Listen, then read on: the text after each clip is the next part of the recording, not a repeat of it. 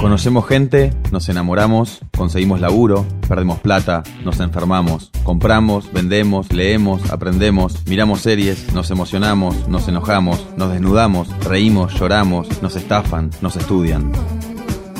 En Internet pasa todo.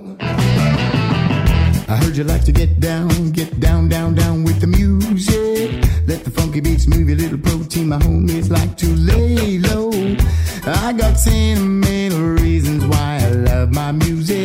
She's a hard ass mistress, keeps me my.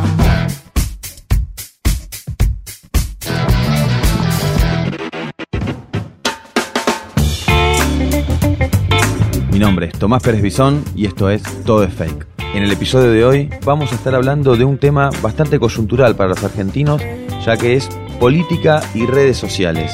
Que voten los trolls. Ernesto Calvo, eh, profesor de Ciencia Política de la Universidad de Maryland, graduado de la UBA hace ya una decena de años trabajando mucho en redes.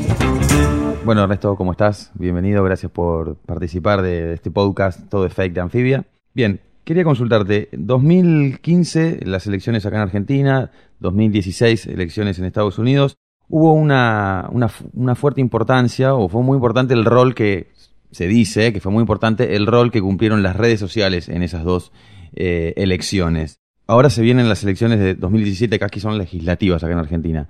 ¿Aprendimos algo de todo esto o no? Creo que aprendimos mucho. Eh, igual eh, las redes sociales nacieron un poco como también la televisión en la política en Estados Unidos con Kennedy contra Nixon. Esos nacimientos que fueron virulentos y explosivos y llamativos, que tuvieron mucho impacto político y después del 60, eh, en realidad en la siguiente elección no cubrieron o no cumplieron el mismo rol.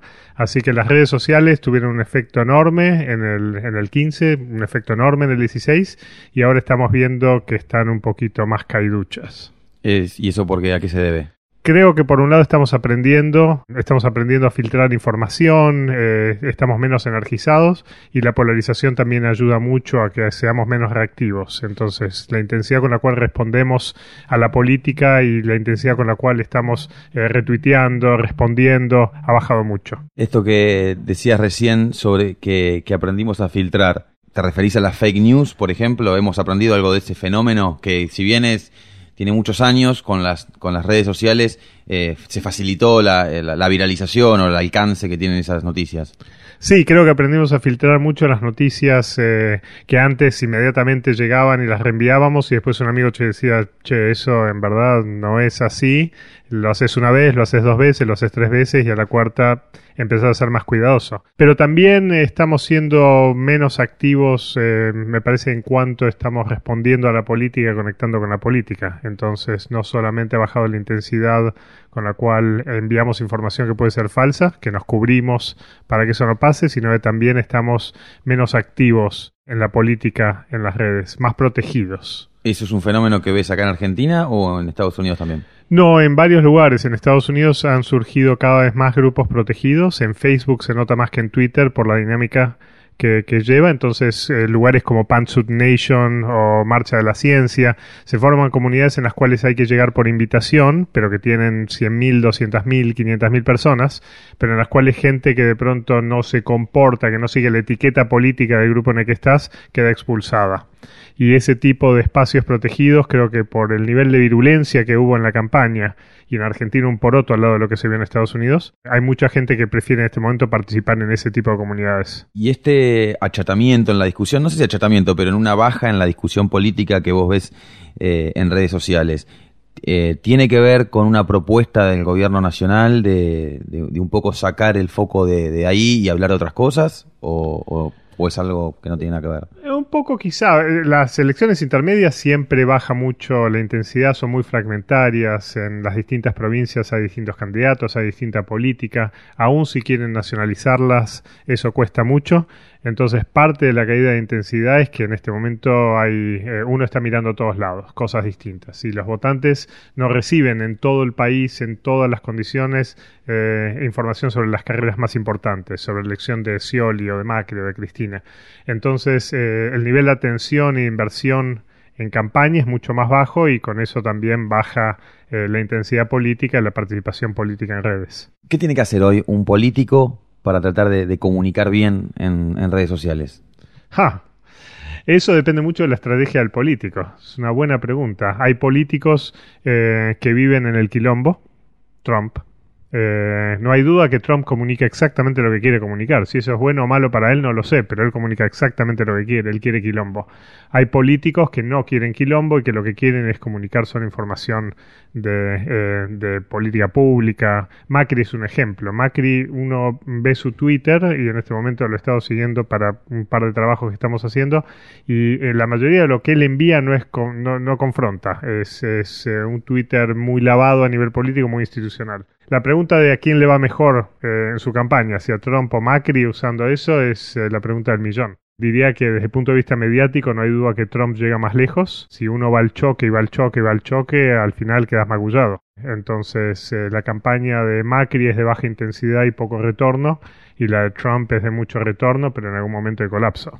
Claro, Macri en, en Twitter hace esto que vos decís, de hablar de cosas más institucionales, pero en Instagram y en Snapchat, por ejemplo, bueno, ahora no sé, dejé de seguirlo en Snapchat, pero porque dejé de usar Snapchat, pero en Instagram y en Snapchat muestra ese otro lado del presidente, ese otro lado de, de- del glamour presidencial, que un poco atrae, ¿no? ¿Cómo ves eso? El de ser un poquito menos institucional. Sí, fresco, mostrando cómo juega el ping-pong con un señor o... Exacto, pero el, el marketing de todo positivo, para decirlo de ese modo, lo vende en, todos los, en todas las redes sociales. Mientras que Trump, el de todo negativo, lo vende en todas las redes sociales también. Y en eso Durán Barba puede ser que tenga que ver, puede ser que también a Trump nadie pueda controlarlo, pero lo cierto es que las estrategias de crecimiento son muy, muy distintas. Pero las dos estrategias apuntan a generar conversación, o sea, a, a tener presencia en redes y a generar algún tipo de ruido, ya sea negativo o positivo. No, yo diría que las redes eh, combinan estrategia con quién sos a nivel fundamental. Había un artículo en el New York Times hace un par de días sobre el arte de negociar, el art of deal que de Trump. Trump cada vez que tiene que negociar, primero te insulta y cuando estás abajo empieza a negociar. Nunca te deja empezar a negociar de par a par. Por eso, en otra nota que había hecho, decía que Macri, el hecho de que su relación con Trump fue excelente cuando fue, quiere decir o que ya está perdiendo plata Macri, o que no hay nada que sea importante que le interese negociar. Porque Trump, si quiere negociar con vos, primero te va a insultar. Eso que en negocios puede llegar a funcionar en política es muy peligroso. No podés simplemente empezar a insultar a la gente, tirarlos abajo, putearlo y después levantarlos como si estuvieras negociando plata. Y particularmente que no necesariamente el otro va a querer negociar. Esto no es un negocio y no tenés por qué sumarte. Con lo cual, el estilo de Trump es un estilo que aprendió de los negocios y ha exportado a la política. Y en la política no lo puede usar y está pagando el precio. Macri, el estilo que aprendió, está cultivado del gobierno de la ciudad y filtrado por Durán Barba. Hay que ver si le funciona.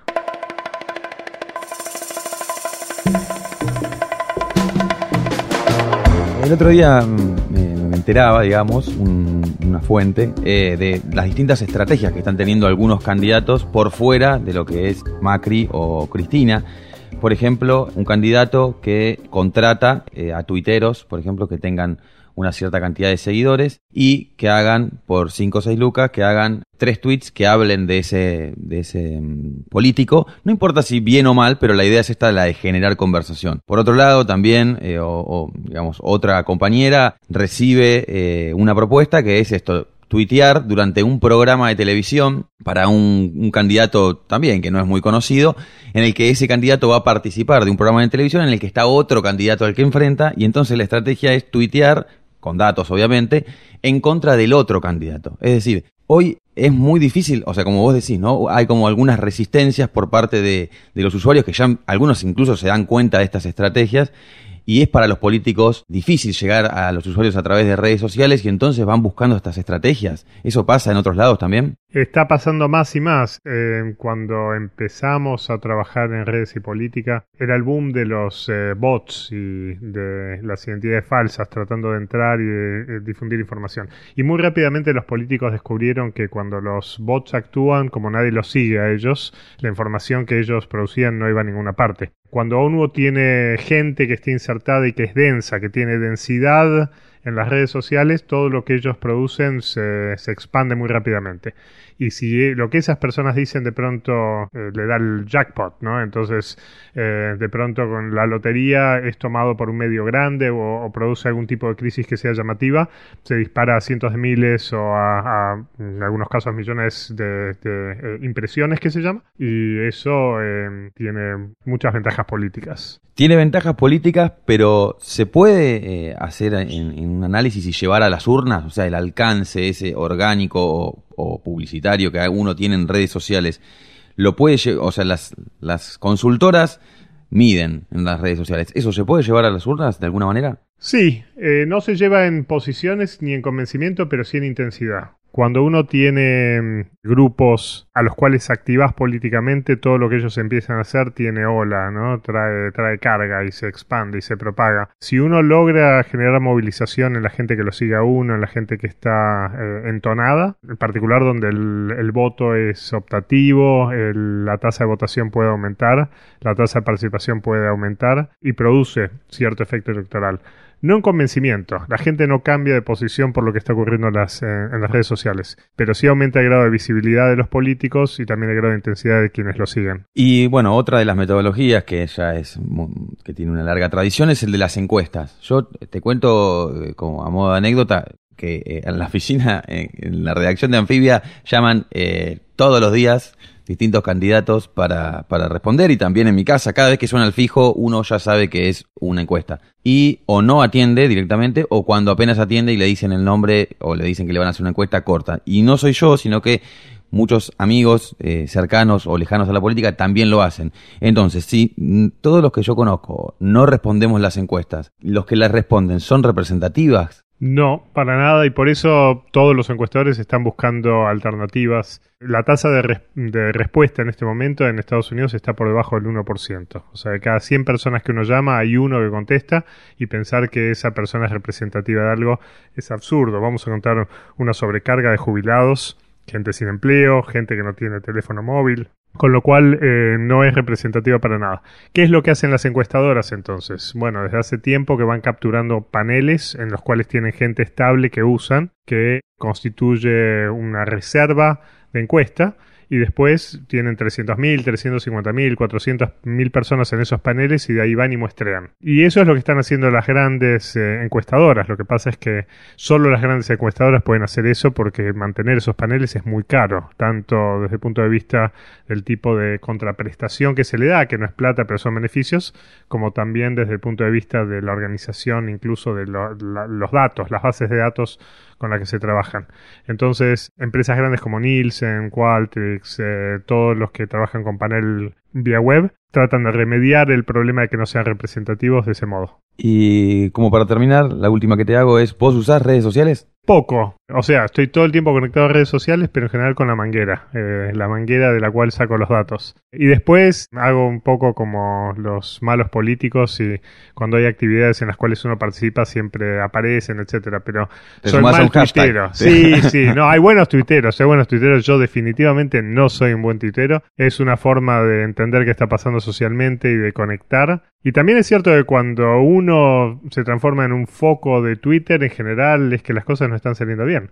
Cuando publiqué el libro de Tuiteando a Nisman, todo el libro fue bien recibido, pero había un, un pequeño ejemplo en la página 120 y pico, un recuadro chiquitito comentando plagio de un tuitero contra otro tuitero, con un chiste que, que había sido lo más citado en el caso Nisman, y cuando yo lo puse por error cambié los nombres. De los mil tweets que salieron cuando se el libro, 800 eran del segundo tuitero y su gente puteándome porque me había equivocado en el libro. Si hacías esa investigación, ¿qué clase de científico sos? ¿Qué clase de politólogo sos? Puteada va, puteada viene. Con lo cual, em, cuando uno es popular en las redes sociales, en general es señal de que hay problemas. Esa es una, es una buena conclusión. Gracias por haber participado de Todo es Fake, la experiencia podcast de Revista Anfibia. Gracias. Recordá que podés escuchar todos los episodios en Anfibia y en la página de Posta. Podés escuchar el primero, el segundo y todos los que vendrán. Y también suscribirte a nuestros canales de Spotify y de Apple Podcast para recibir notificaciones una vez que salga cada uno de los capítulos. Los esperamos la semana que viene en un nuevo episodio. Mi nombre es Tomás Pérez Bisón y esto es Todo es Fake.